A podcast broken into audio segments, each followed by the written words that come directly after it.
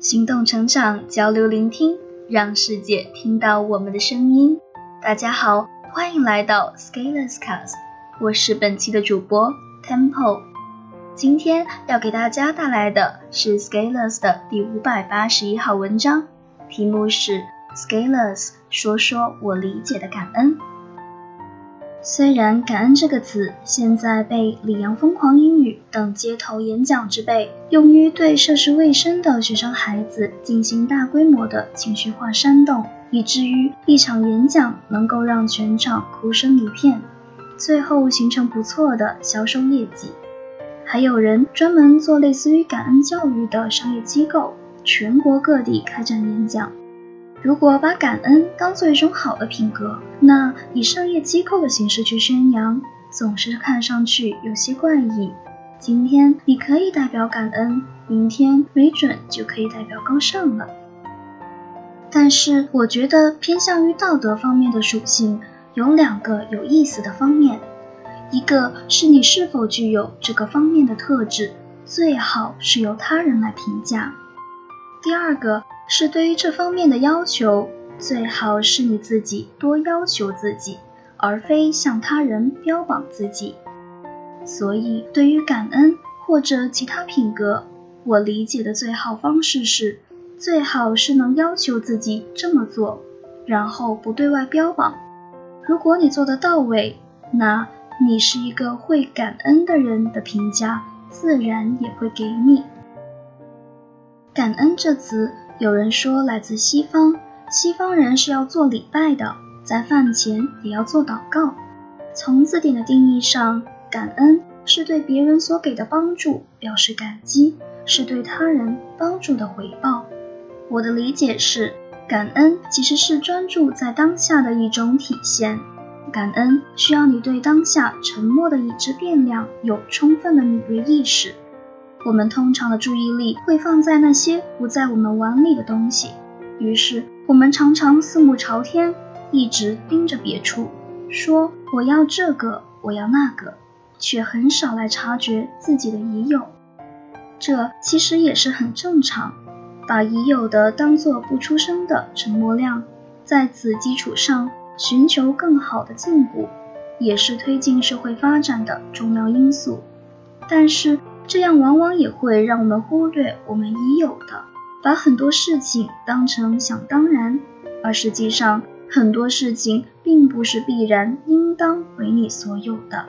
而如果你不自知，那就会有问题。于是有人会说：“一生米养恩人，一斗米养仇人。”这大体上就是把帮助当作应当，从而造成的问题。这种问题的来源在于两个局部的认知不一。感恩通常会有一个对象，或者是具体的，或者是虚拟的。这个对象给你提供了帮助，无论从物质上还是精神上，你受益于此，并且有了更好的发展。当帮助的行为发生，你们之间就有能量的流动，有价值的传递。但是。如果这只是单向的传递，那毕竟不会是平衡的。于是，感恩只能是能量平衡的一种形式，至少是你的一种主动的姿态。在这个世界上，姿势和姿态有时候会比实质还更重要，因为有时候你无法直接给帮助你的人有什么回馈的。但是感恩的微妙之处在于，当感恩被自发主动提起的时候，可以达到最佳的正循环；而当感恩作为一种挟持的时候，就会变成一种诡异的微妙。比如，你如果是一个心存感恩的人，那你能充分意识到你生存环境的美好，你对当下所拥有的都能充分感知。那每天你也会因为已有的而感到充实而安静，那样即便你挤个地铁，内心也不太容易烦躁。这其实对幸福感是可以增加的。但是如果有一个人对你说你要感恩啊，那就容易变成一种挟持。感恩这事最好是每个人都自己努力的做到做出来，而不是说我很感恩，你要感恩。但是如果你足够傻，然后又意识不到，那如果真心有人帮你提醒出来，那真真是极好的。